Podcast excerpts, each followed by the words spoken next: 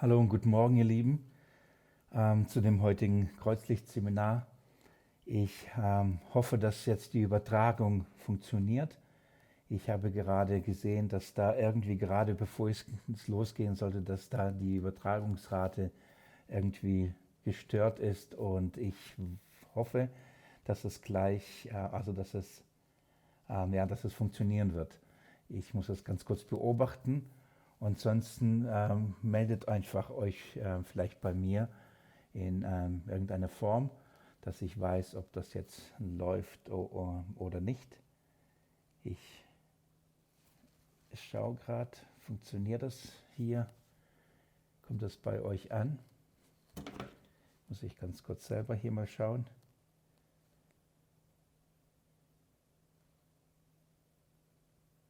So, Kreuzlichtseminar ist. Äh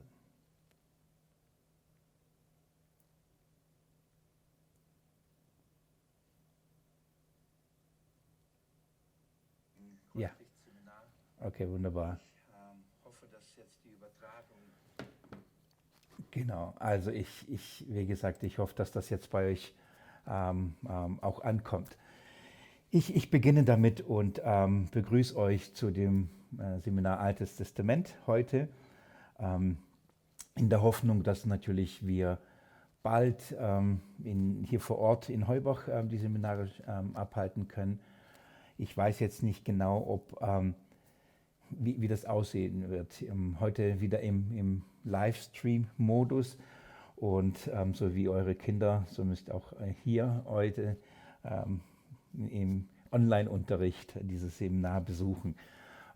wenn das nächste Seminar wäre ja am 20.02. Offenbarung und wenn die, wenn die, äh, ja, die Schulen wieder geöffnet sind und die, Einbild äh, die, die Ausbildungsstätten geöffnet sind, dann werden wir auch das Seminar hier vor Ort halten. Wenn natürlich der Lockdown weiter vor ähm, ja, verlängert wird und über die Ferien hinaus, dann ähm, werden wir ähm, das Seminar ja dann erst starten können hier vor Ort, wenn, wie gesagt, da auch dieser Lockdown aufgehoben ist. Von daher die nächsten beiden Termine ist 20.02. Offenbarung, ähm, äh, genau, online noch einmal und dann am 6.3. Alt, Altes Testament. Und da hoffe ich schon, dass, das, äh, dass wir da vielleicht hier vor Ort schon das Seminar halten können. Genau. So einfach nur dazu. Ich möchte einfach auf, diese, ähm, auf diesem Wege noch ähm, einfach bei euch mich vom Herzen bedanken für all die Unterstützung und für, ähm, jetzt bekomme ich eine Nachricht, ich vermute,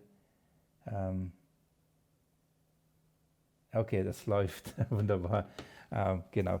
Ich möchte mich äh, für, für alle Unterstützung äh, wirklich vom Herzen bedanken. Ähm, danke sagen für, auch für die Spenden, die auch in diesem Jahr eingegangen sind, auch für das vergangene Jahr, für das finanzielle Tragen. Danke auch, dass ihr diesen Wechsel mitgegangen seid und diese Umstellung ähm, der, der, ja, der Kontoverbindung mitgegangen seid. Ich bin vom Herzen euch einfach dankbar.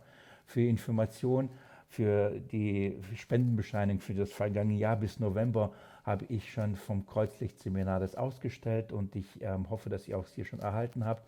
Wer da ähm, die Spendenbescheinigung noch nicht bekommen hat, an, meldet einfach, ein, einfach euch bei mir. Aber eigentlich müssten, äh, müsstet ihr bekommen haben. Sie ist nur bis November, weil so lange lief das ja auch über, äh, über das Kreuzlichtseminar-Konto. Ab November wurde es ja umgestellt auf das Konto der Gemeinde äh, in Bettringen. Und ähm, weil es da ab da jetzt die, sie für mich die Finanzen verwalten und die Finanzen, ja, genau.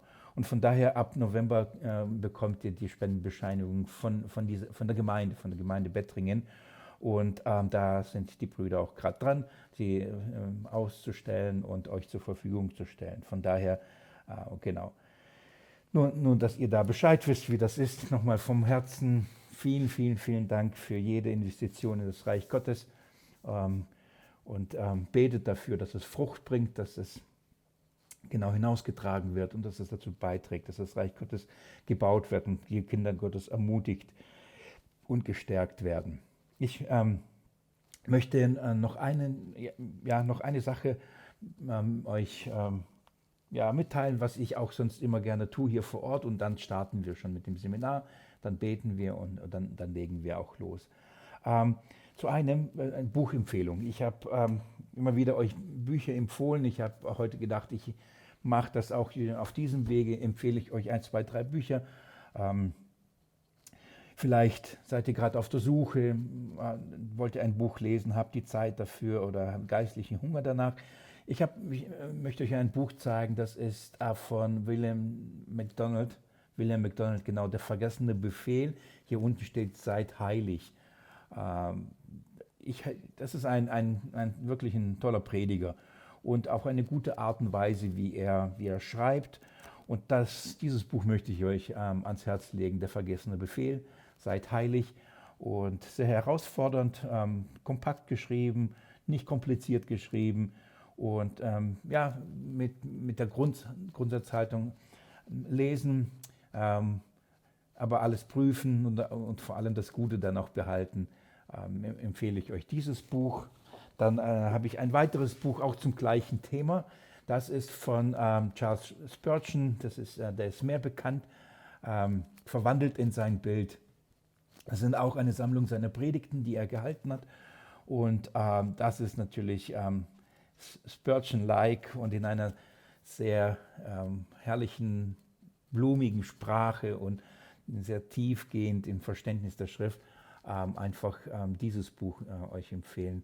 Von Spurgeon ähm, wandelt, er verwandelt in sein Bild. Spurgeon über persönliche Heiligung. Also das ähm, ist auch empfehlenswert für euch.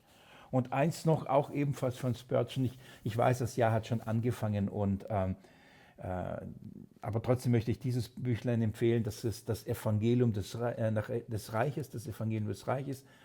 Und das ist ein Andachtsbuch. Ja, wir sind schon im Februar, ich weiß das, aber das ist ein Andachtsbuch. Jeden Tag kleine Ausschnitte aus den Predigten zum ähm, Matthäusevangelium. Also das ist im Prinzip ein, ein ganz kleiner, kom kompakter Kommentar zum Matthäusevangelium von Spurgeon mit kleinen Einheiten ähm, zum äh, für den Tag, für jeden Tag kann man da durcharbeiten. Also das ähm, möchte ich euch auch ähm, ans Herz legen, die drei Buchempfehlungen. Wunderbar. Ähm, zum, vielleicht zeige ich es euch noch ganz kurz zum, ähm, ja, zu dem Ablauf bzw. zu den nächsten Terminen. Da will ich einfach nochmal sicher gehen, dass ihr auch Bescheid wisst, wann das endlich hier vor Ort ist oder ob das immer noch im, im Online-Modus stattfinden wird. Ich möchte euch gleich ähm, zeigen auf der Internetseite. Äh, kleinen Moment, ich muss einfach hier ein bisschen switchen, aber das geht gleich. So, das ist die, unsere äh, Online-Seite und wenn ihr dann runtergeht auf der Online-Seite, dann habt ihr ja wie gewohnt links die äh, Mediathek, die aktuellen Predigten, die gerade auch ähm, ja, hochgeladen werden oder hochgeladen sind. Und hier sind Seminare und Termine. Und wie heute zum Beispiel nur im Livestream AT Bibelkunde dasteht, wenn ihr da drauf schaut und, ähm, und, und seht, ah, okay, da, da steht nur im Livestream, dann wisst ihr Bescheid. Wenn da so steht wie Offenbarung, noch nicht im Livestream, dann wisst ihr, okay, das wird vor Ort sein. Und ich werde einfach in, in äh, in die nächste Woche beobachten oder, oder nächst, übernächste Woche und dann hier euch die Info reinschreiben, wird das Seminar Offenbarung im Livestream sein oder nicht oder hier vor Ort. Genau das gleiche auch für den 6. März AT Bibelkunde, ob es im Livestream sein wird oder nicht. Okay, also das, ähm, hier bekommt ihr sozusagen die Info, ähm, wo das ist, auf unserer Seite. Ihr, ihr, kennt das wahrscheinlich, die meisten von euch, einfach runterscrollen und, und dann, dann habt ihr das auch. Wunderbar, genau. Ähm, dann würde ich sagen, beginnen wir mit dem Studium des Alten Testaments, das fünfte Buch Mose. Wir sind jetzt äh, da dabei. Ich möchte beten, lade euch dazu herzlich ein. Auch wenn ich eure Gebete nicht höre, werde ich sie spüren. Und von daher möchte ich euch bitten, mit mir zu beten für diesen Vormittag, für das Studium, ähm, für die Kraft, für die Weisheit, das alles hier zu handeln, sowohl technisch wie auch geistlich dass es ein, ein, ein fruchtbarer Vor Vormittag und fruchtbares Studium sein wird. Lasst uns gemeinsam beten. Jesus Christus, ich bitte dich vom ganzen Herzen, dass du durch deinen Geist wirkst, Herr. In erster Linie, dass wir deine Worte verstehen, die geistliche Speise, an der uns ja wir ernähren können. Dein Wort uns aufgeht und wir das Evangelium auch in diesem Abschnitt, den wir heute miteinander anschauen werden, entdecken. Jesus, dass wir verstehen, wie, wie du verkündigt wirst in, in, in diesem herrlichen Buch. Da will ich dich darum bitten, um Gnade, um Weisheit, um richtige Rede, um, um Redefluss und vor allem ja, um, um Klarheit.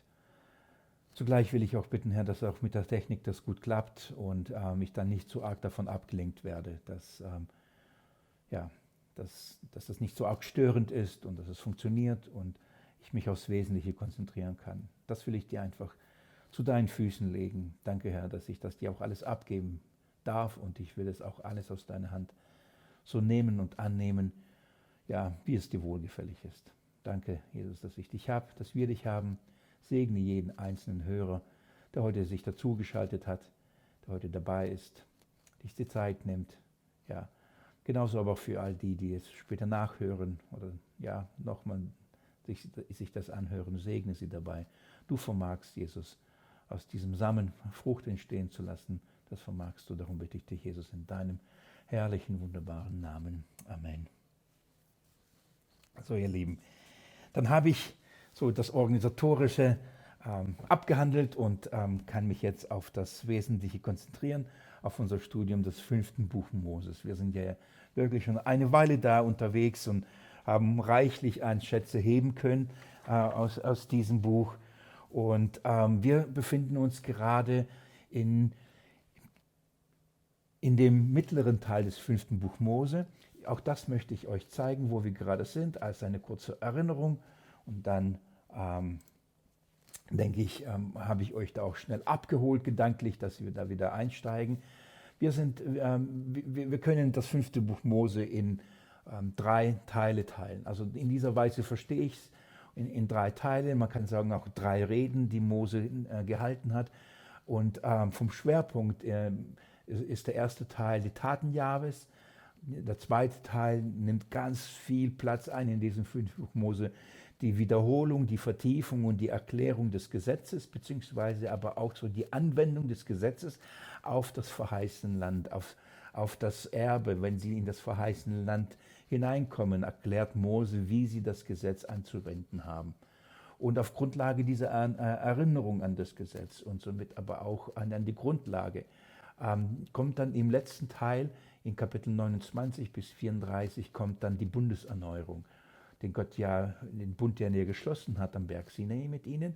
Sie haben ja durch den Götzendienst in gewisser Weise den Bund ja schon da gebrochen. Und bevor sie da hineingehen, erneuert Gott noch einmal, ähm, äh, erneuert er nochmal den Bund in Kapitel 29 bis Kapitel ähm, 34, genau. Und wir sind momentan hier in, in Kapitel 4 bis äh, 44 bis Kapitel 28. Das ist das Gesetz da befinden wir uns. Und ähm, wenn wir das Ganze ein bisschen äh, aufdröseln und ein bisschen genauer anschauen, ähm, sind, da sind ja so viele, so viele Abschnitte, die, die sich da wiederfinden.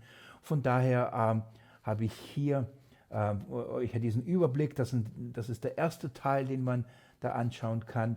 Äh, bis Kapitel 11 ähm, haben wir geht es um die innere Einstellung. Es geht um die innere Einstellung bzw. die innere Voraussetzung für das Gesetz. Und da äh, geht es ähm, um, um, das, um das Herz, ähm, das, das, das, das wir ähm, brauchen. Und in, in dem zweiten Teil, beziehungsweise in, in, da, ja, in, in dem zweiten, zweiten Teil, in dem wir uns beschäftigen, gibt es einen ganz großen Block, und da befinden wir uns auch gerade. Da geht es um die Ordnung und die, und die Rechtsbestimmungen, die jetzt nun konkret ähm, da aufgezeigt werden und, und, und wir uns da konkret durch, äh, durcharbeiten. Und dann noch kommen dann Kapitel 26 bis 28, in, denen, in dem es nochmal die Erinnerung an den Bund, ähm, an Segen und Fluch und das. Aber dazu, dazu kommen wir und dann, äh, und dann werde ich auch nochmal mehr erklären. Aber nur, dass ihr versteht, wir befinden uns gerade hier in diesem Abschnitt, Kapitel ähm, 12 bis Kapitel 26 geht es um die Ordnungen und die Rechtsbestimmungen die Gott seinem Volk gegeben hat. Wir während, wie gesagt, die ersten Kapitel die Taten Gottes, ähm, an die Taten Gottes erinnern, erinnert es an, an das Gesetz. Und ich möchte an diesem, an diesem Punkt euch nochmal abholen und, und nochmal ähm, festmachen, was wir da verstehen und, und um was es da eigentlich geht. Ähm, die, die ersten Kapitel, die wir in diesem Abschnitt des Gesetzes angeschaut haben, geht es um diese innere Voraussetzung. Und äh, da legt ähm, Mose oder das Wort Gottes zeigt uns, was braucht es eigentlich, um äh, in dem Willen Gottes zu, äh, zu leben. Also was braucht es, um das Gesetz ähm, halten zu können oder was braucht es, um diesen Maßstab, die, diesem Maßstab gerecht werden zu können. Und da kommt immer wieder diese, ähm, wird immer wieder deutlich, dass es auf das, auf das Herz ankommt. Dass man eben Gott vom ganzen Herzen lieben und ähm, ihm, ihm, dienen soll. Und dieses vom ganzen Herzen, vom ganzen Herzen, das taucht immer wieder auf. Das, darauf habe ich euch ver verwiesen. Habe euch immer wieder euch auch das gezeigt, da, dass es eben darauf ankommt. Und vom Schwerpunkt geht es hier um das Wollen, weil das Herz, also das Trachten des Herzens des Menschen, da werden die Entscheidungen getroffen, da geht es eben um das Wollen des Menschen. Und ähm, das ist die innere Voraussetzung, also das ist das Inwendige, das der Mensch braucht, ein, Neu also ein, ein, ein, ein, ein, Herz, das will und das Gott liebt und aus, diesem, aus der Liebe zu Gott eben auch bereit ist, nämlich was? Nämlich zu tun. Und die Verse 12 bis 28 in, in, in diesem Gesetz, in diesem Block, ich, ich hoffe, ihr könnt mir da sehr auf die Schnelle so folgen, ähm, in, da geht es um die äußere Verantwortung. Auch da wird entfaltet, was, was ähm, ist die Verantwortung des Menschen in, im Kontext des Gesetzes. Es braucht nicht nur eine innere Voraussetzung, sondern es wird gelehrt auch die äußere Verantwortung. Und hier geht es um das Halten. Also ähm, immer wieder die, dieser Ausdruck, die Ordnung und die Recht, Rechtsbestimmungen sollst du tun, das sollst du tun, das sollst du tun. Du sollst bewahren und tun. Wenn du in das Land hineinkommst, sollst du es tun. Und immer wieder diese Aufforderung, dass das Gesetz gelebt werden soll, also getan werden soll. Ähm, ich, ich, die, die äußere Verantwortung ist das Vollbringen. Die innere Voraussetzung ist das Wollen.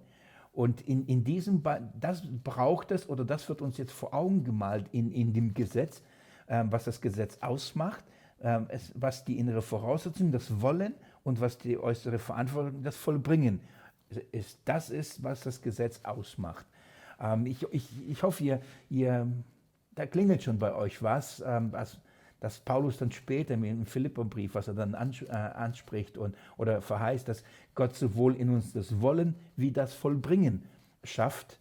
Ähm, wenn er sagt, scha äh, schafft, dass ihr selig werdet in, äh, durch Furcht und Zittern. Äh, und, so, und dann sagt er, denn Gott ist der in euch das Wollen und das Vollbringen schafft. Das ist die Grundlage des neuen Bundes. Es ist Gott, der in uns das Wollen, also ein, ein Herz und somit ein neues Herz und auch das Vollbringen, das Halten, das Tun hervorbringt. Das, da sind wir im Bereich des neuen Bundes.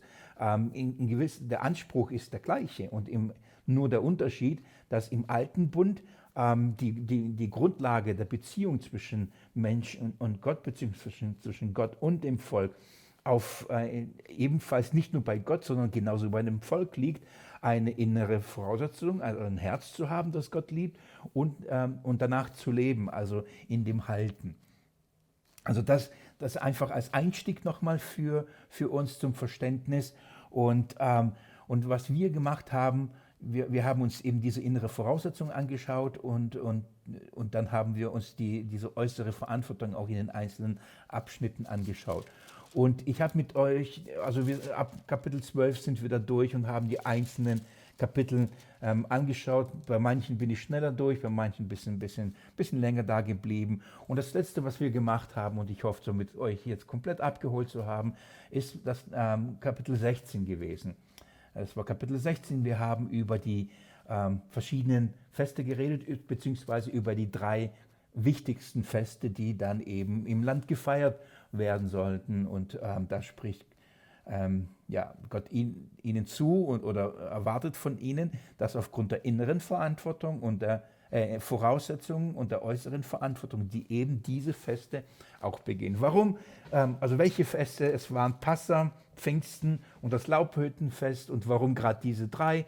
All das in dem letzten Seminar behandelt und da könnt ihr ähm, da wieder äh, oder ihr könnt es nachschauen und, und, und von daher dann euch die Erinnerung holen.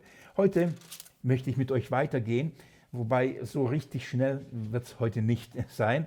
Ähm, ich möchte heute mit euch Kapitel 17 und Kapitel 18 anschauen und ähm, ab, aber den Schwerpunkt heute auf Kapitel 18 legen, auf, auf, auf diese ähm, eine Verheißung, dass da ein Prophet kommen wird wie Mose. Also ich, ich halte das für einen sehr wichtigen Abschnitt, weil er im Neuen Testament immer wieder auch ähm, zitiert wird und darauf Bezug genommen wird. Und von daher, wenn er für die Apostel und für die Verkündigung grundlegend war, so ähm, müssen wir ihn verstehen und uns genauer anschauen. Das, das werde ich mit euch machen. Ähm, aber bevor möchte ich trotzdem noch ähm, äh, diesen Kapitel 18 im Kontext von, von Kapitel vorher kommt äh, oder auch dann, die danach kommen, ein bisschen einordnen. Das heißt, jetzt heute Kapitel 17 mit euch anschauen und dann ähm, Kapitel 18 im Schwerpunkt. Genau, schlagt eure Bibel auf, wenn ihr es noch nicht getan habt, 5. Mose Kapitel 17. Und zwar möchte ich euch äh, mitnehmen ab Vers 14. So, das ist, da steigen wir ein. 5. Mose Kapitel 17 ab Vers 14. Ähm, wenn ihr das aufgeschlagen habt, ich habe mir ähm, ähm, was, Moment, genau. Ich zeige euch mal, ich, heute, ich, ich kann heute euch sogar meine Bibel zeigen. So. Genau, da seht ihr meine Bibel. Und ähm, dann kann ich euch zeigen, wo ich gerade bin und äh, äh, ja, was ich da gemacht habe oder euch, euch, zeigen. Ich möchte euch bitten, dahin mit, mit mir hinzugehen, beziehungsweise bei euch in Kapitel ähm, äh, 17 ab Vers 14 verschafft man euch einen, einen groben Überblick, verschafft euch einen, einen schnellen Überblick und schaut mal, was, ähm, was, was kommt da, was, über, über, was wird da geredet. Ich, ich, ich gebe euch ein paar, paar, paar Hinweise und dann will ich euch schon mal ein bisschen vorbereiten und dafür gewinnen, was wir miteinander heute anschauen werden. Schaut mal, ähm, ab, ab Vers 14 haben wir das äh, Königsgesetz. Vielleicht habt ihr schon mal gehört, da gibt Gott Anweisungen, wenn sie in das Land hineinkommen ähm, was, was ist die Regel für einen König? Also was erwartet Gott nach dem Gesetz von einem König? Was muss, wie muss ein König leben und äh, was muss ein König tun ähm, nach dem Gesetz? Das ist Kapitel 14, äh, Entschuldigung, Kapitel 17, Verse 14 bis 20. Da geht es um das königliche Gesetz. Das werden wir uns auch gleich äh, miteinander anschauen. Dann kommen wir aber schon zum Kapitel 18, zu diesem Schwerpunkt. Und dann geht es um die Priester. Also die Versorgung der Priester ist bei mir hier überschrieben. Ich weiß nicht, ist es zu, zu fein? Könnte das vielleicht, ähm, so, ich vielleicht, ich kann es ein bisschen mehr. Ja, genau. Da geht es um die, um die Versorgung der Priester. Und ähm, da ist ab, ab Vers 1 bis Vers 8 ist hier die Rede äh, von, äh, von der Versorgung der Priester. Und dann ähm, kommt ein, eine Warnung von Zauber, Zauberern und Wahrsagern, äh, Vers 9 bis, bis 14. Und hier schon ab Vers 15 kommt dieser eine wichtige und zentrale Abschnitt. Da ist die Rede von, dem, äh, von den wahren und falschen Propheten. Und dann die Verheißung in Vers 15, ein Propheten für mich wird der Herr, dein Gott, aus der Mitte, aus deinen Brüdern entstehen lassen. Auf ihn sollt ihr hören. Also das ist, das ist so zentral. Da, da, da will ich mit euch hin und euch da mit hineinnehmen und das euch ja, darüber nachdenken. Ein sehr wichtiger Abschnitt. Aber wenn man so flüchtig anschaut, also wir haben das Königsgesetz, wir haben die Verordnung für die Priester und grob genommen haben wir hier die, die Ausrichtung äh, auf den Propheten, Warnung von den falschen Propheten, beziehungsweise die Verheißung des wahren Propheten. Ähm, Gerne hätte ich euch jetzt hier äh, vor, vor Ort gehabt und dann ähm, so ähm, mit euch gesprochen und, und euer, euer, euer Eindruck äh, von euch gehört. Was glaubt ihr, was ist der Gedankengang? Also wie gehören diese, diese Verse, wie gehören diese Abschnitte, ähm, wie gehören sie zusammen? Also wie, wie passt dieses Königsgesetz, die Versorgung der Priester und die Warnung äh, vor falschen Propheten beziehungsweise äh, die Verheißung des richtigen, äh, wahren Propheten. Wie gehören diese Abschnitte zusammen? Ich, könnt, ich, ich, kann mir vorstellen, dass bei euch das, da, da was klingelt. Und äh, wenn ich einfach jetzt nur von den Begrifflichkeit König, dann kommt Priester und dann kommt offensichtlich Prophet. Und äh, das ist dann doch der dreifache Dienst unseres Herrn Jesus Christus. Die, die drei Ämter, die drei großen Ämter unseren Herrn, den wir kennen. Er ist der, der König, der Priester und der Prophet. Und da will ich euch das zeigen, wie, wie, wie im fünften Buch Mose schon ähm, ja, wie davon geredet wird und warum das so geredet wird und warum diese, diese Verse oder diese Abschnitte so jetzt hintereinander kommen. Also hier geht es um, um, um, das, ähm, um das Königtum, also das Königsgesetz. Ich würde sogar Vers 18, äh, Kapitel 18 Vers 1 nicht die Versorgung der Priester, sondern das Priestergesetz äh, bezeichnen und dann ähm, das, das Propheten, Prophetengesetz. Also in dieser Weise, wir haben ein Königsgesetz, wir haben ein Priestergesetz und wir, ein, wir haben ein Prophetengesetz. Ähm, wir sind im Kontext des Gesetzes. Das heißt, die, wichtig nochmal, dass wir da richtig und, und, und biblisch und äh, sauber arbeiten. Wir sind im Kontext des Gesetzes. Das Erste, was wir verstehen, was ist die Funktion des Gesetzes? Also das Gesetz offenbart den Maßstab ähm, und die Gerechtigkeit Gottes. Und genauso wie Gott das Volk daran erinnert, nach welchem Maßstab sie leben müssen, um Segen ähm, zu erfahren, um Segen äh, zu bekommen, ähm, so, so, ähm, so, gilt es auch eben für, für, die, äh, für den König. Es gilt genauso das Gesetz für die Priester und es gibt genauso ein Gesetz für die Propheten oder ein, äh, ein Prophetengesetz. Das heißt, da wird ebenfalls Gottes Maßstab offenbart, da wird ebenfalls ähm, ähm, das Gesetz offenbart auf der, auf, auf der Grundlage, das erfüllt werden muss, damit Gottes, Gerecht, Entschuldigung, Gottes Gerechtigkeit aufgerichtet wird. Und in, nicht nur, da, nicht nur ähm, das Volk bekommt Unterweisung, sondern auch die, die Leiter und die Führer des Volkes bekommen diese Unterweisung, bekommen ein Gesetz ähm, für, als Maßstab für die Gerechtigkeit Gottes. Und ähm, dann, dann, gehen wir weiter und wir verstehen. Aber niemand kann das eben erfüllen. Niemand erfüllt diesen Maßstab und keiner konnte dem Gesetz Gottes genügen. Und wir, und wir wissen, da kommen wir vom Evangelium, von der guten Nachricht, Jesus Christus hat aber genau diesen Maßstab ja in allem bis ins kleinste Jota erfüllt. Also hat er nicht nur das getan in, in, im Sinne für das Volk, was das Volk nicht, nicht tun konnte, hat er bis, bis ins letzte Jota erfüllt des Gesetzes gelebt, sondern er hat auch diesen Anspruch Gottes, nämlich an den König, hat Jesus erfüllt. Er hat auch diesen Anspruch an die Priester, hat er erfüllt und er hat auch den Anspruch an, des, an den Propheten ähm, Gottes hat er erfüllt. Also Jesus ist für uns der wahre König, der wahre Priester und der wahre äh, Prophet geworden. Und in, in, in dieser Weise ähm, verstehen wir jetzt das Gesetz, wir haben den Maßstab und wenn wir lesen, geht es jetzt nicht darum, ah okay, so müsste jetzt ein König sein oder ah okay, das ist jetzt die äh, Aufgabe der Priester, also müssen, müssen sie sich gefälligst jetzt dran halten, beziehungsweise hier geht es jetzt auch nicht darum, dann zu sagen, ah, ähm, das ist jetzt die Grundordnung für einen Propheten. Das ist jetzt nicht, das ist nicht, nicht die Art und Weise, wie wir den Text lesen, studieren, sondern wir verstehen das jetzt nämlich in der Erfüllung von Jesu. Wenn wir den Maßstab hier sehen, was Jesus, äh, was Gott verlangt, und dann schauen und, und, und dann sehen wir und schauen wir, ah, das hat sich eben in Christus erfüllt.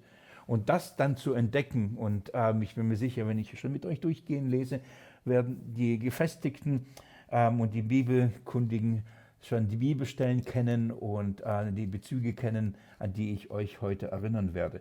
Aber in dieser Art und Weise möchte ich heute im fünften Buch Mose in diesem Abschnitt bleiben und Jesus als die Erfüllung des Königsgesetzes, Jesus als die Erfüllung des Priestergesetzes und Jesus als die Erfüllung des Prophetengesetzes äh, euch aufzeigen. Der Schwerpunkt wird auf dem Letzteren sein. Also da werde ich äh, mehr den Schwerpunkt legen und ähm, dann äh, mit euch dann das anschauen, dass Jesus der wahre Prophet ist und ins Neue Testament gehen und da einige Bibelstellen anschauen, aber genauso im Alten Testament in diesem Kontext äh, mit euch anschauen. Aber zuerst mal lasst uns das mal durchgehen und lasst uns mal ähm, das königliche Gesetz anschauen. Ich, ich, möchte, ähm, ich möchte das lesen. Ich nehme jetzt meine Bibel jetzt hier zu mir. Ähm, so. Ich hoffe, ihr, ihr, ihr, lasst euch da nicht von mir stören, wenn ich da ein bisschen hier hantiere. Ähm, ja, ist, ist eben Unterricht und ist eben Online-Unterricht. Okay, wunderbar. So, und wenn es nötig ist, werde ich euch einfach die Bibel wieder einblenden und euch äh, zeigen, wo in meiner Bibel, beziehungsweise, aber ihr habt ja eure Bibeln da. Wunderbar, lasst uns das lesen. Vielleicht ähm, lesen wir die äh, Verse 14 bis 20 mal am Stück und dann gehe ich mit euch durch, werde hier eins und werde hier und da ein paar Kommentare euch geben, auf ein paar Dinge hinweisen und eben dann nicht den Schwerpunkt legen und dann ähm, genauso beim Priester und den Schwerpunkt werde ich auf den Propheten legen. Also ab Vers 14. Wenn du in das Land kommst, das der Herr, dein Gott, dir gibt und es in Besitz genommen hast und darin wohnst und sagst, ich will einen König über mich setzen, wie alle Nationen, die rings um mich her sind, dann sollst du nur den König über dich setzen, den der Herr dein Gott erwählen wird. Aus der Mitte deiner Brüder sollst du einen König über dich setzen. Du sollst nicht einen Ausländer über dich setzen, der nicht dein Bruder ist. Nur soll er sich nicht viele Pferde anschaffen und er soll das Volk nicht nach Ägypten zurückführen, um sich noch mehr Pferde anzuschaffen. Denn der Herr hat euch gesagt, ihr sollt nie wieder auf diesem Weg zurückgehen, zurückkehren. Und er soll sich äh, nicht viele Frauen anschaffen, damit sein Herz sich nicht von Gott abwendet. Auch Silber und Gold soll er sich nicht äh, übermäßig anschaffen.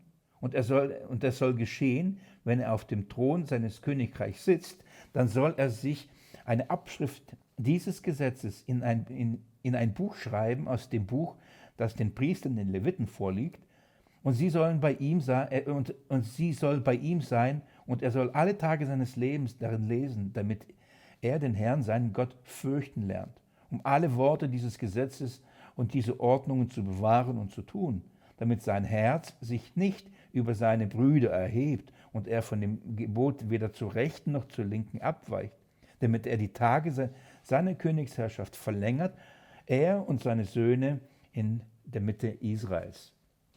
Also das ist das, das sogenannte königliche Gesetz ab, ab Vers ähm, 14. Äh, also beginnt, beginnend tut es ebenfalls, wenn du in, in, das Land kommst, das der Herr dein Gott gibt. Wiederum, also das ist die Verantwortung, ähm, die, von der ich vorher sprach, die, die, äh, die innerliche des Herzens und das Tun und das eben im, Land. Also was braucht es, um im Land zu leben? Wenn, was braucht es, um das Erbe zu bewahren, um, um das Erbe zu haben und zu, und, und zu bewahren? Und da braucht es eben ein königliches Gesetz. Es braucht einen König, der so ist und ähm, ja, wie Gott es möchte. Wenn, wenn, wenn ihr euch die Verse jetzt anschaut und, und dann mitgelesen habt und, und was, was sind die Dinge, ähm, was ist Gott wichtig? Wenn, so, was, was ist das Entscheidende bei, bei, bei diesem Abschnitt? Worauf, worauf, geht, äh, ja, worauf geht Gott hier ein? Also, was ist das Wichtige hier dabei? Bei all dem, bei, den Einz bei all den Einzelheiten, die ähm, hier uns genannt werden, möchte ich euch zeigen, geht es hier um die Abhängigkeit des Königs von Gott. So, die, die, wenn, wenn es hier darum gehen wird, um die Pferde und um die Frauen und Gold und so, wir müssen das richtig verstehen. Hier geht es um die Abhängigkeit des, des Königs, das, was, was Gott erwartet, das, was Gott möchte, dass der König sich vollständig und ganz auf Gott verlässt und auf, und, und auf nichts anderes und, ähm, ja, und ähm, allein an Gott hängt und an, an, an, nichts, an nichts anderem. So in diesem Verständnis müssen wir erstmal mal die, die Verse lesen und, oder diesen Text verstehen. Also zuerst mal, also das soll in, im, im Land sein. Und schaut mal, was als erstes kommt. Ähm, dann heißt es, dass der Herr dein Gott gibt und sich in Besitz genommen hast und darin wohnst und sagst, ich will einen König über mich setzen, wie alle Nationen, die rings um mich her sind. Ähm, bevor das Volk ähm, in das Land kam, durch Josua in, in, in, in das Land geführt worden ist, und dann diese, das alles aufkommt, was eben da auf, äh, auf, aufkam in der Zeit äh, der Richter, wo sie nach einem König gesucht haben, ein König so wie die Nationen. All das, was Gott hier schon vor, hineingelegt, das würde später all das passieren. Also der Wunsch ähm, des Volkes, einen König zu haben. Aber schaut mal, Gott sagt, was für einen König wollen Sie haben? Nach was für einem König werden Sie sich sehen? Ich will einen König über mich setzen, wie alle Nationen, die rings um mich her sind. Also, er soll nicht nur ein König sein, der ist wie die, wie die Nation, Nationen einen König haben, sondern sie wollen ähm, ähm, in der gleichen Art und Weise auch von einem König regiert haben, äh, äh, regiert werden, wie die Nationen äh, regiert werden. Also ihr Wunsch wird sein, ähm, ihr Wunsch wird sein, einen König zu haben nach den Bestimmungen oder nach den äh, Regelmäßigkeiten oder nach den Gesetzmäßigkeiten dieser Welt. So, das ist ähm, äh, der Wunsch des Volkes. Also die werden einen König haben wollen wie, den, wie die Nationen. Also vom Wesen des Königs, aber genauso auch von, ähm, von, von, von der Art und Weise, äh, der Art und Weise der Herrschaft. Und ähm, das, wie gesagt, das bereitet uns schon vor für Josua und, und für Richter. Und wir werden da uns anschauen, wie sie, wie sie letztendlich das ja auch ähm, umgesetzt haben und was da eigentlich alles auch dann passiert ist. Aber in gewisser Weise, und das ist wichtig, sie, sie, äh, das Volk wird Gott als seinen König verwerfen und sich auf einen König dieser Welt äh, ähm, einlassen oder auf eine Königsherrschaft dieser Welt einlassen und nicht die Königsherrschaft Gottes ähm, annehmen und, und haben wollen. So, das, ist, das ist der erste Gedanke, ähm, den, wir, den wir hier haben. Wird sich dann zeigen, als das Volk äh, nämlich sich ein, nach einem, einem König wünscht, wie die Nationen, was für einen suchen sie, nach was für einen wollen sie. Und welchen gibt Gott ihnen einen König wie die Nationen? Und das wird deutlich wenn, äh, im Saul. Also der König Saul ist, steht repräsentativ für so einen König, wie die Nationen hatten. Da geht es darum, um seine Größe und seine, seine Kraft und ähm, ein sehr beeindruckender König, das als ich ihn gesehen habe, ein Kopf größer als alle und so weiter. Also geht es um äußerliche Dinge. Also die Königsherrschaft äh, dieser Welt, da geht es eben um, um, um, um äußerliche, das geht um die äußeren Dinge. Er wird eben deutlich in dem König Saul. Aber Gott sagt, ähm, wie und was für einen König sie äh, brauchen. In Vers 15 heißt es, dann sollst du nur den König über dich setzen, den der Herr dein Gott äh, erwählen wird. Also, Gott akzeptiert und sagt, äh, okay, ihr wollt einen König, ja, aber ihr bekommt einen oder ihr sollt nur den König über euch haben, den ich euch erwählen werde. Nicht den ihr euch erwählt, ähm, ja, wie gesagt, wir werden in, in, in, in, wenn wir dann Samuel und, und, und die Geschichte von Saul uns anschauen, wir werden uns das anschauen. Warum? Obwohl Gott ja ihnen Saul gibt, dass es eigentlich ihre Wahl war. Das gucken wir uns das dann im nächsten, in den nächsten biblischen Büchern an. Aber letztendlich, auch selbst wenn Gott ihnen Saul gab, so gab er ihnen nur den König, den, den sie gerne hätten, also den sie sich sie sich gesucht hätten, also gesucht haben, beziehungsweise den, so wie sie gerne hätten. Aber es, äh, Saul war nie die erste Wahl Gottes. Also er, er hat ihnen nur damit eine Lektion erteilt und, und gezeigt, was passiert, wenn ihr einen König habt, so wie ihr wollt? Was passiert, wenn ihr einen König bekommt, wie alle Nationen ihn haben? Das hat Auswirkungen für das Volk. Aber Gott sagt, ihr sollt den König haben, den ich euch erwählen werde. Und, ähm, und äh, so erinnert uns, nach dem Saul kommt der nächste König, denn dann erwählt Gott einen König nach seinem Herzen und das ist natürlich David. Also da, da haben wir diesen, diesen König, der nach dem Herzen Gottes ist, den Gott erwählt. Und, und bei ihm wird genau das Gegenteil deutlich. Ähm, durch die Samuel-Geschichte wird deutlich, dass Gott sagt, nein, nicht auf das Äußere, nicht nach der Art der Welt, sondern auf das Herz, auf das Innere kommt, kommt es an. So einen König ähm, erwähle ich, so einen König will ich ähm, haben. wir, wir sind ja schon lange unterwegs und wir verstehen diese Dinge und wissen, ähm, welchen wahren König eben Gott erwählt und für wen steht David repräsentativ. Also sag ich mal, wessen Vorläufer ist, ist David ähm, als König in der Art und Weise, wie er berufen worden ist, in der Art und Weise, wie er gedient hat, ähm, in der Art und Weise, wie das Reich empfangen hat. Das sind ja in vielen, in vielen, vielen Dingen wird deutlich, dass David ein Vorbild und ein Vorläufer ja auf Christus ist und somit auch mit David ja der Königsbund geschlossen wird in, ähm, in Chronik und dann heißt es ein Könige, einen deine Nachkommen werde ich auf deinen Thron setzen und seine Königsherrschaft wird auf ewig sein. Er wird mein Sohn sein, ich werde ihm Gott sein. So das ähm, klingt hier schon an. Hier, hier klingt, schon an, klingt das schon an.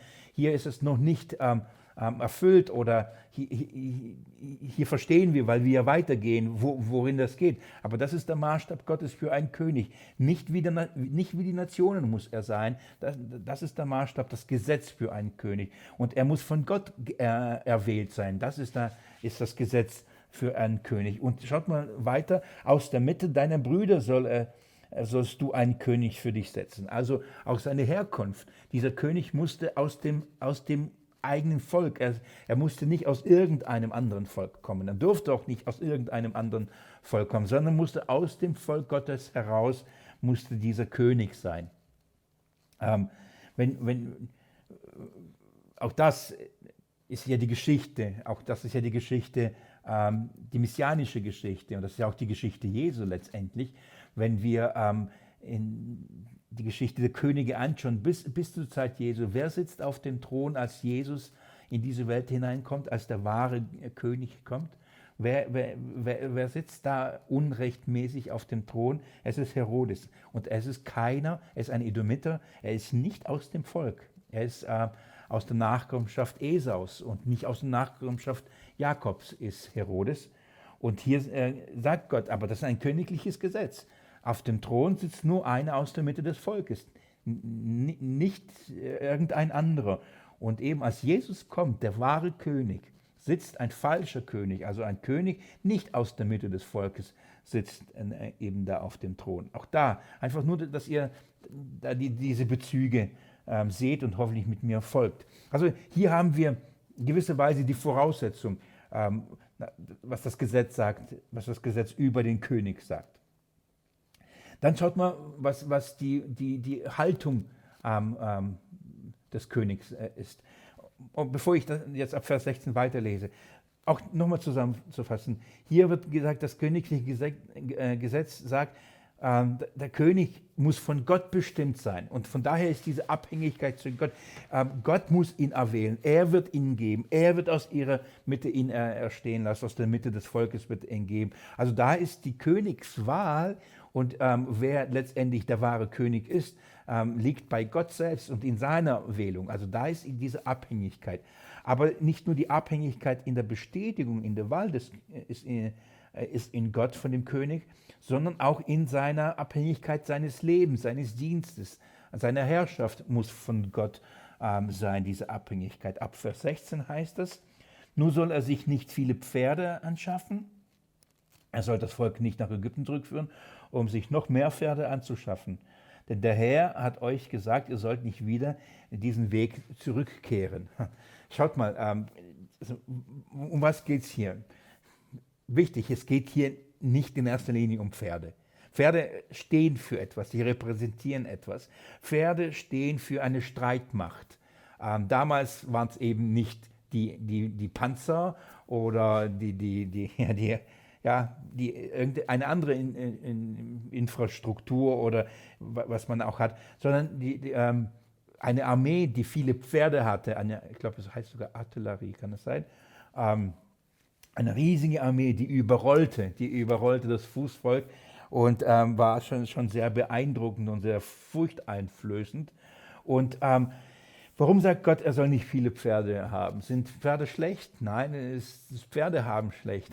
Auch das ist, äh, darum geht es hier nicht, sondern wenn er, wenn er sagt, ähm, dass, dass, dass ihr nicht viele Pferde haben, dass es, je mehr Pferde ein König sich anschaffen wird, je größere Streitmacht er, er aufbauen wird, umso mehr wird er sich auf diese Streitmacht und sozusagen auf die Pferde ähm, verlassen und eben dann nicht mehr auf Gott selbst.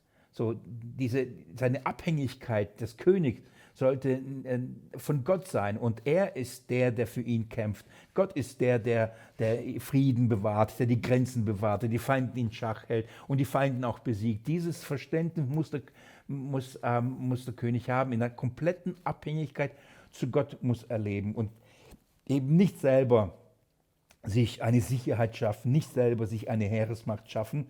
Und ähm, hier ist interessant, wie Gott sagt, und nicht zurückführen nach Ägypten, um Pferde zu holen.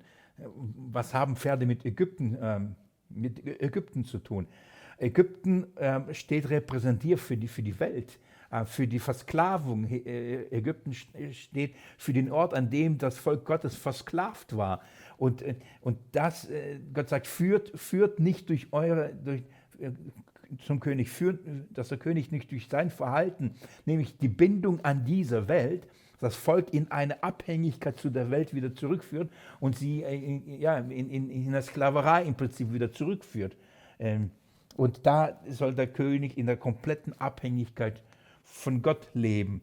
Gott ist sein Schild, Gott ist sein Schutz, Gott ist seine Burg. All diese Verheißungen, die Gott selbst ja seinem Volk gegeben hat, gelten ja auch dem König. Und das ist wichtig. Ähm, in ähnlicher Weise gilt es auch für die Frauen. Dann heißt es, Vers 17, und er soll sich nicht viele Frauen anschaffen, damit sein Herz nicht von Gott abwendet. Ähm, auch wenn wir verstehen und wir, wir, wir, wir glauben, dass ein, ein Mann ein Mann einer Frau sein soll, und das heißt, ähm, dass, wir, dass Gott will, dass wir eine Frau haben und eben nicht mehrere Frauen, ähm, aus dem ganzen Kontext der, der Königebücher und, und, und so weiter. Ähm, das ist jetzt nicht das Thema, über das ich mit euch äh, debattieren möchte, warum wir im Alten Testament ähm, auch von Gott gewo äh, ähm, ja, gewollte Ehen haben, die zum Beispiel Jakob zwei Frauen, dann eben Nebenfrauen. Das hat was mit der Offenbarung, mit dem Ratschluss Gottes, mit der Entfaltung des Heilsplanes für Israel und Gemeinde, für, für, was die beiden Frauen stehen oder Haggai und so weiter, ähm, bei Abraham, äh, Sarah und Hagar. So, da, da, da, geht es um den Ratschluss Gottes, ähm, der Beziehung des Bundes zwischen äh, Gott und, und, äh, und seinem Volk, Jesus und der Gemeinde. Ähm, da, in dieser Weise. Aber bei den Königen spielten die Frauen ähm, und, und die, die vielen Frauen in erster Linie nicht ähm, dass sie ein, ich sage, ein sexuelles Fehlverhalten oder, oder Unzucht, äh, bei, der, bei der es hier geht. Also das ist nicht die Warnung an, an den König, dass er sein, seine Begierden im, im Schach halten muss, sondern hier geht es bei, bei den vielen Frauen und hier ähm, wird deutlich auch, dass nicht sein Herz von Gott abwendet. Warum? Ähm, die Könige haben um, um ihren Friedensbündnisse zu schließen, haben sie die Töchter der anderen Könige als Frauen genommen. Und, und dadurch wurden so Bündnisse geschlossen und ähm, Verträge und somit war sozusagen die, äh, der Frieden garantiert zwischen dem einen Königreich und dem einen Königreich. Und so hat man dann mit zum Beispiel äh, mit, mit Ägypten einen Frieden gesichert, indem man äh, wenn, dass der Pharao die, äh, eine Tochter von ihm, dem König Israels, gab und damit wurde eben ein Friedensbund äh, besiegelt. Ja, ich glaube, es ist nichts Neues vom Gedankengang, nichts Neues, was ihr nicht schon mal auf irgendeine Art und Weise schon mal gelesen, geschaut oder gehört habt. Und da geht es hier darum, es geht um ein, äh, dass der König sich auf Gott verlassen soll, wenn es darum geht, um Frieden äh, zu, zu schließen und nicht auf diese diese ähm, Ehebündnisse, sondern eben auf den, auf den Bund Gottes. Warum? Warum ist das so gefährlich? Weil mit, mit, wenn, wenn die Könige die Frauen aus den anderen Nationen sich genommen haben, um einen Frieden zu schaffen, ähm, haben auch die Frauen natürlich dadurch ähm, ihre, ähm, ähm, Götter mitgebracht. Die Götter der Nationen äh, haben sie mitgebracht. Und, und so brachten sie Götzendienst in, in das Königreich. Sie brachten Götzendienst in, in den Königspalast und sie brachten, brachten auch Götzendienst auch zu, äh, zu dem König. Und je nachdem, wenn diese Frau er besonders liebte, hängt er sich an sie und, und nahm auch eben diese Götzen. Ähm, an. Wenn man wiederum in die, die, die, die Königsbücher hineinschaut, also erste Könige, zweite Könige, dann wird uns das alles illustriert. Wenn die Könige sich Frauen aus den Nationen nahmen, welche Auswirkungen hatte das auf Israel und bis zu einem Götzendienst, der dann betrieben wird. Ähm, welches für uns da ein Paradebeispiel, und ihr habt schon alle bestimmt jetzt gerade an ihn gedacht, das ist äh, äh, Salomo gewesen. Ähm, durch das, das Kennzeichen des Friedensreiches Salomo ähm, äh, oder das Kennzeichen des Königreiches Salomos war Frieden. Ja, das machte ähm, äh, Salomo aus. Während David ähm, ähm, Königsherrschaft Krieg ausmachte und, und Eroberung und, und Siege ähm, und das äh, Besiegen der Feinde und Widerstehen der Feinde, so kennzeichnet die Königsherrschaft Salomo eben ein Frieden und steht repräsentativ für das Friedensreich. Ähm, aber bei Salomo, im Gegensatz zu unserem Christus, wurde dieser Preis ähm, des Friedens eben durch diese vielen, vielen Bündnisse mit, mit den Königen und somit mit viele Frauen geschlossen. Und so kam auch so viel Götzendienst in, in das Reich. Das wird deutlich, wenn wir dann eben, wie gesagt, in den Samuel und König, Königebücher gehen, wird, wird das uns hier entfaltet. Dieses Versagen der Könige und das Brechen des Königsgesetzes Gottes. Also auch da ähm, geht es in erster Linie nicht, wie, wie bei den Pferden, geht es nicht um Pferdebesitz, Reiten oder was auch immer, dass Pferde schlecht sind. Hier geht es auch nicht in erster Linie um die Frauen und das, ähm, ich sage so, viel Ehe, ähm, sondern hier geht es darum, um, um, diesen, um, um das Vertrauen und dass der Frieden in Gott liegt und eben nicht in diesen Bündnissen. Vom Schwerpunkt her. Ihr, ihr versteht äh, mich, dass das natürlich, ähm, dass Gott von einem König genauso äh, nach dem Gesetz Reinheit und all das fordert, das, ähm, das, ist, äh, das steht jetzt außer Frage und das ist aber nicht das Thema. Eine, eine dritte Sache, eine dritte Sache, ist, ähm, die in dem Königsgesetz verankert ist. Schaut mal Vers, ähm, Vers 18. Und, er soll, und es, es soll geschehen, wenn er auf dem Thron seines Königreichs sitzt, dann soll er, äh, nee, Entschuldigung, Vers 17 nochmal. Und er soll nicht viele Frauen anschaffen, damit sein Herz, genau, nicht von Gott abwendet. Ähm, auch Silber und Gold soll er sich nicht übermäßig anschaffen so wie er nicht viele Pferde haben sollte und er nicht viele Frauen haben sollte, sollte auch nicht viel Geld äh, haben. Interessant, das ist wahrscheinlich äh, mit, mit die größte Versuchung für, für einen König äh, bis heute. Ähm, ist, ist, das Geld. Warum? Weil, das, weil, weil, weil Geld Macht ist und, und ähm, Geld regiert die Welt. Und da heißt es aber auch eben, sollen sich nicht viel Silber und Gold sich in, in nicht übermäßig anschaffen. Warum? Um was geht es hier? Hier, hier geht es eben um dieses wirtschaftliche, ähm, den wirtschaftlichen Aspekt. Also wenn, wenn und Sicherheit in, in Bezug auf materiellen Dingen und, und, und auf Reichtum und materielle und Sicherheit, ähm, auf Wohlstand. So. Wenn, wenn er viel Geld hat und viel Silber und viel Gold hat, viel Reichtümer hat, dann wird er wiederum die Abhängigkeit zu Gott verlieren und ähm, in diesen Dingen sich sicher fühlen und eben Gott nicht mehr brauchen. So, wenn er äh, wenn, wenn das die Grundlage seiner Herrschaft ist und seiner Sicherheit und dann ähm, dieses viele Silber und viele, viele, viele Gold, wird er ebenfalls die Abhängigkeit ähm, von Gott äh, verlieren. Aber letztendlich ist, ist wer der Geber aller guten Gaben? Wer ist der, der gibt und der nimmt? Wer, wer gibt Segen und Ertrag und all das? Es ist, es, es ist der Herr.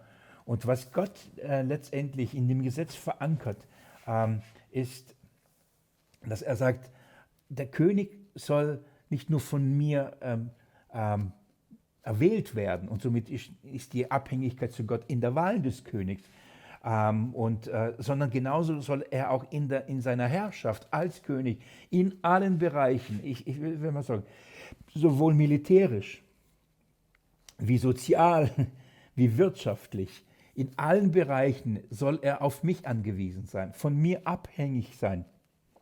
Das ist, ähm, das ist der, der, der, der, Maßstab, der Anspruch, den Gott hier an den König legt. Ähm, in all dem ähm, können wir bei, bei einem König sehen, wie das Versagen auf diesen allen Gebieten, ähm, also das Versagen da war und er gescheitert ist. Ein, ein König, der wahrscheinlich der Weiseste war, eben, eben Salomo. In all diese, auf all diesen Bereichen ähm, gab Gott ihm Weisheit und Verstand und er fiel. Er, er fiel, das wird deutlich dann, in, wie gesagt, in den nächsten, in den nächsten, in den nächsten Büchern. Ähm, und doch, und, so, so, und jetzt haben wir diesen, diesen Anspruch, jetzt haben wir diesen Anspruch, den Gott an einen König legt. Und das ist ja noch nicht mal alles. Schaut mal Vers 19. Ähm, was seine innere Haltung noch beinhalten soll. Ab Vers 19. Und sie, und sie also die Könige, äh, nee, Entschuldigung, und sie, das Gesetz, ich entschuldige, ich, ich lese ab Vers 18. Und, er soll, äh, und es soll geschehen, wenn er auf dem Thron seines Königreichs sitzt, dann soll er sich eine Abschrift dieses Gesetzes in ein Buch schreiben, aus dem Buch, das den Priestern, den Leviten vorliegt, also Mose schrieb ja auf, gab es den Priestern den Leviten, die haben diesen Lehrdienst gehabt. Die Aufgabe der Priester und, und der Leviten äh, war ja nicht nur der Opferdienst, sondern es war auch ein Lehrdienst, ein Verkündigungsdienst. Sie sollten das Volk Gottes auf die Grundlage des Gesetzes stellen, sie daran ständig erinnern und sie auch belehren, sie auch erklären, was Gott will und was, es, ähm, ja, was Gottes Wille für sie ist. Genau. Und, und und er sagt, der König, nicht nur der, nicht nur der Priester, nicht nur die Priester sollten den Willen Gottes im Gesetz kennen, sondern der König selbst soll das Gesetz kennen. Warum? Er soll selbst darin voll, vollständig leben. Vers 19. Und sie soll bei ihm sein und er soll alle Tage seines Lebens darin lesen, damit er den Herrn, seinen Gott, fürchten lernt, um alle Worte des Gesetzes und die Ordnungen zu bewahren und sie zu tun. Das ist der Anspruch des Gesetzes. Der König darf nicht vergessen, was der Maßstab Gottes ist für ihn als König und für das Volk. Und er selbst muss es lesen, er soll es nicht vergessen, er soll es bewahren und er soll es tun. Das ist das, was Gott möchte. Und der Grund ist, damit er sich, damit sein Herz sich nicht über seine Brüder erhebt und, und äh, er von, von dem Gebot weder zur rechten noch zur linken abweicht. Also Hochmut ähm, über, ähm, indem, wenn er sich auf andere Dinge verlässt, die Abhängigkeit zu Gott äh, verliert, wird er auch ähm, in einer Weise gegenüber dem Volk handeln. Er wird sich über sie erheben, er wird sie versklaven, er wird sie er wird sie selbst nicht mehr so führen, dass sie Gott fürchten, sondern eben von Gott wegbringen. Zur linken und zur rechten wird er abweichen. So, wenn er aber das nicht tut, dann wird er bleiben auf dem Thron. Das ist die Verheißung. Also das ist der Maßstab. Das ist der Maßstab. Das ist der, der Maßstab Gottes an einen König. Und, und wie, wie gesagt, wie jedes andere Gebot auch, das Volk brach, brach, brachen auch alle Könige, alle Könige die, die auf dem Thron des Volkes saßen, haben dieses Gesetz gebrochen. Keiner von den Königen, keiner von den Königen Israels konnte diesen Maßstab erfüllen. Keiner. Auch David nicht. Auch David ist gescheitert. Auch, auch, auch ähm, Salomo ist gescheitert. Also die, die Könige, die repräsentativ für uns natürlich für den wahren König stehen, auch die haben, sind gescheitert. Und ich möchte an diesem diesen Abschnitt jetzt schon äh, gleich abschließen und dann euch schon in die erste Pause schicken und dann checke ich nochmal die Technik in der Hoffnung, dass es soweit funktioniert hat. Und dann, ähm, aber bevor wir das schließen, schaut mal, ähm, um, um, um, was es, um was geht es hier? Wir haben den Anspruch des Gesetzes, das die Grundlage der Bundesbeziehung äh, bildet zwischen Gott und seinem Volk. Und da spielt der König eigentlich eine wesentliche Rolle. Und ähm, das, das, Gesetz ist wozu gegeben? Um zu überführen und, und von der Sünde zu überführen. Und in dieser Weise überführt das Gesetz auch, dass es keinen König gibt, keinen König, der in, in, in, in dem Willen Gottes ist. Ähm, jeder König, jeder König, alle haben versagt. Alle sind, äh, haben die, sind dieser Gerechtigkeit Gottes sind nicht Genüge geworden. Alle haben diesen Anspruch nicht leben können. Alle Könige haben, haben versagt. So, so wird Gott selbst einen König erwählen. Er wird einen erwählen und er wird nicht sein, er wird nicht sein aus der Welt. So wie, wie das Volk sucht sich Könige, so wie, so wie ein König aus dieser Welt.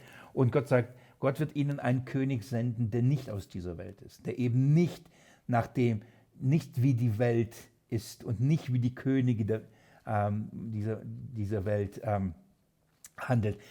Als Jesus die Füße wäscht und die Jünger in, in, diesem, in diesem ganzen Kontext ähm, ähm belehrt er, was Demut und, und Hochmut ist. Und äh, auch jedes Mal, wenn die, wenn die äh, Jünger sich darüber gestritten haben, wer der Größte ist, dann sagt Jesus immer wieder, Ihr, bei euch soll es nicht so sein. Die Obersten und die Regenten, die Könige dieser Welt handeln so und so und so. Bei euch soll es nicht so sein. Und ich bin gekommen, um euch ein Beispiel zu geben. Jesus als der König, als der, als, als der ewige Gott, unser König der Könige, Herr der Herren, kommt und gürtet sich und wäscht seinem Volk, wäscht seinem Volk die Füße. Das ist ein, eine komplett andere Dienerschaft. Jesus ist, ist der wahre König. Denn er hat in allem, in, seiner, in seiner ganzen Abhängigkeit, hat er ähm, von Gott gelebt. Also das, was der Anspruch eines, eines Königs ist, das ist das, was Jesus erfüllt hat. Das ist, was Jesus ist. Das, was die Könige nicht tun konnten. Er ist, er ist, er ist von Gott erwählt, nicht von Menschen. Er ist nicht aus dieser Welt, sondern er ist von Gott. Dann, er ist auch aus, der, er ist aus der Mitte der Brüder, nicht wie äh, des Volkes, nicht wie, wie der Herodes war. Er ist nämlich aus dem Volk, denn der, der, der Messias kommt aus, aus dem Volk Israel. Er kommt aus dem, aus dem Volk, aus, aus dem der Messias kommt. Gott hat ihn daraus berufen. Ähm, er hat sich weder auf, äh, auf militärische Kraft verlassen.